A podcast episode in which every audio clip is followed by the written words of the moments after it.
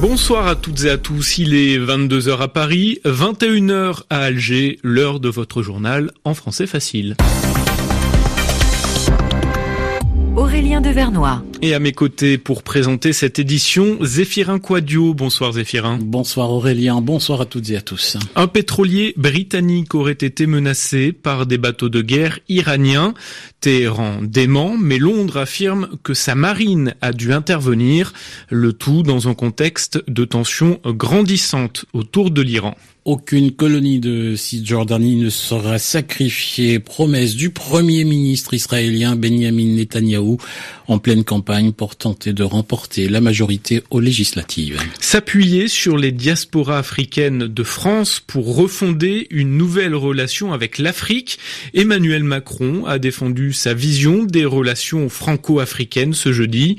Le président français a également affirmé qu'il n'avait aucun tabou à propos d'un débat sur le franc CFA. Et puis le mystère plane toujours autour des raisons hein, de la disparition il y a cinq ans du vol MH370 de la Malaysian Airlines.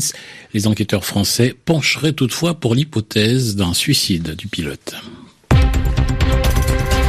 Les journaux. Les journaux en français facile. En français facile avec les tensions qui se poursuivent donc entre l'Iran et les pays occidentaux sur fond de commerce maritime. Une semaine après le blocage du pétrolier iranien Grace One à Gibraltar, Londres accuse Téhéran d'avoir tenté d'arraisonner un de ses navires dans le détroit d'Ormuz, démenti formel de la République islamique qui nie toute implication. Retour sur les faits avec Sami Boukhelifa. Les gardiens de la Révolution sont catégoriques. Il n'y a eu aucune confrontation avec des navires étrangers, y compris britanniques, durant les dernières 24 heures. L'armée d'élite du régime iranien ajoute « Si nous avions reçu l'ordre d'accomplir une telle mission, on l'aurait fait immédiatement, de manière décisive et rapide. » De leur côté, les responsables à Londres sont tout aussi affirmatifs. La marine iranienne a bel et bien tenté de bloquer le passage d'un pétrolier britannique et il a fallu l'intervention de la Royal Navy pour résoudre le problème. Les tensions entre Londres et Téhéran débute il y a quelques jours déjà en mer Méditerranée. La marine britannique arraisonne au large de Gibraltar un tanker transportant du pétrole iranien soupçonné de se rendre en Syrie en violation d'un embargo européen. Le président de la République islamique Hassan Rouhani réagit alors rapidement et avertit il y aura des conséquences. Washington évoque désormais la possibilité de créer une coalition maritime internationale afin de garantir la libre circulation dans les eaux du Golfe et dans le détroit d'Ormuz où transite près du quart de la consommation mondiale de brut. Sami Boukhelifa, l'Iran dont il a été question lors de l'entretien aujourd'hui entre Donald Trump et Benjamin Netanyahu. Autre sujet sur la table, le plan de paix au Proche-Orient que souhaite proposer le président américain et dont les contours politiques restent à définir. Pour le premier ministre israélien, il n'est en tout cas pas question de démanteler la moindre colonie en Cisjordanie. Il faut dire que Benjamin Netanyahou ne souhaite perdre aucune voix parmi les colons alors que se profilent les deuxièmes élections législatives en moins de six mois. À Jérusalem, Guilhem Delteil. Semaine après semaine, les sondages promettent à Benjamin Netanyahou les plus grandes difficultés pour arriver à constituer un gouvernement au lendemain des élections du 17 septembre prochain. Le Premier ministre a donc besoin de toutes les voix de droite.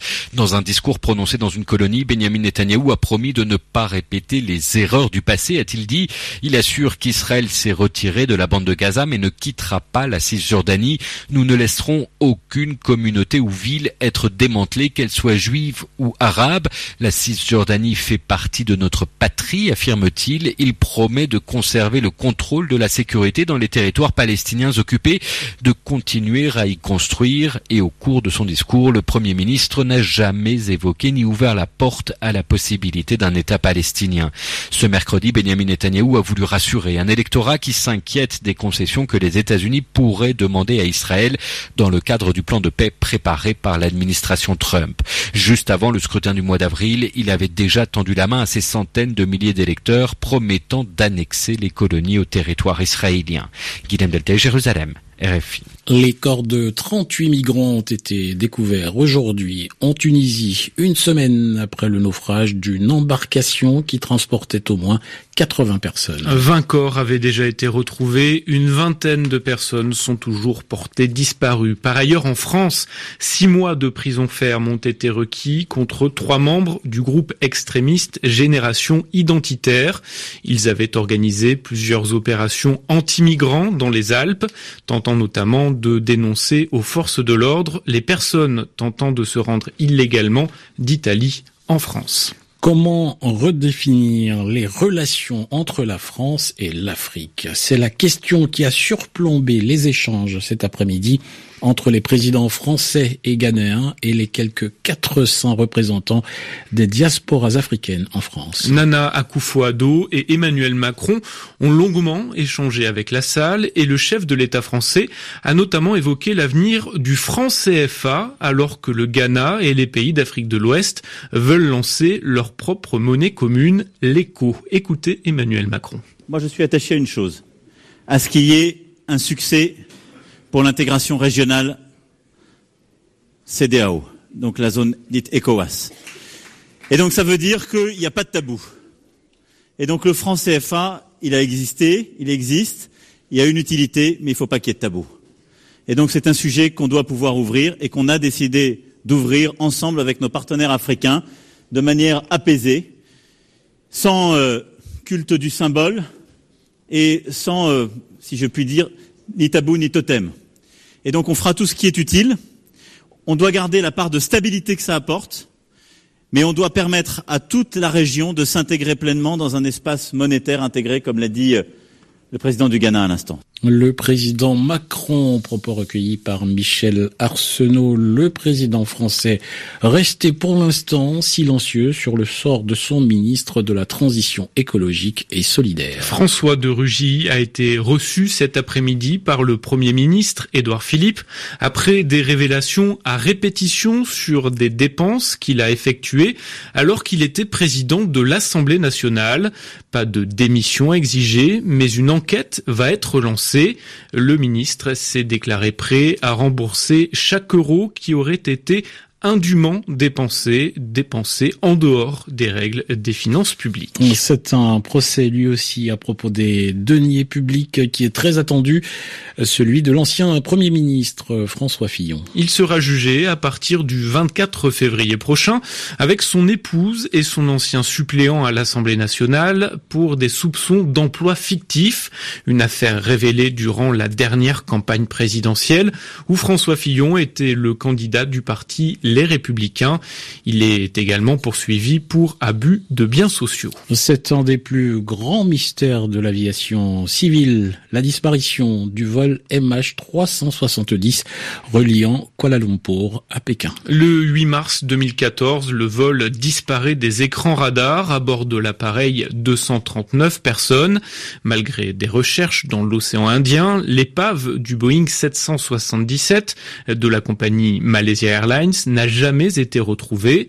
Le journal Le Parisien dévoile ce jeudi que des enquêteurs français ont eu accès au dossier et il semblerait que l'hypothèse d'un suicide du pilote soit privilégiée. Explication de Stéphane Genest. Lorsque le Boeing 777 de la Malaysia Airlines s'est écrasé dans l'océan Indien, il y avait bien quelqu'un aux commandes de l'appareil. D'après nos confrères du Parisien, le pilote dirigeait l'avion jusqu'à sa disparition.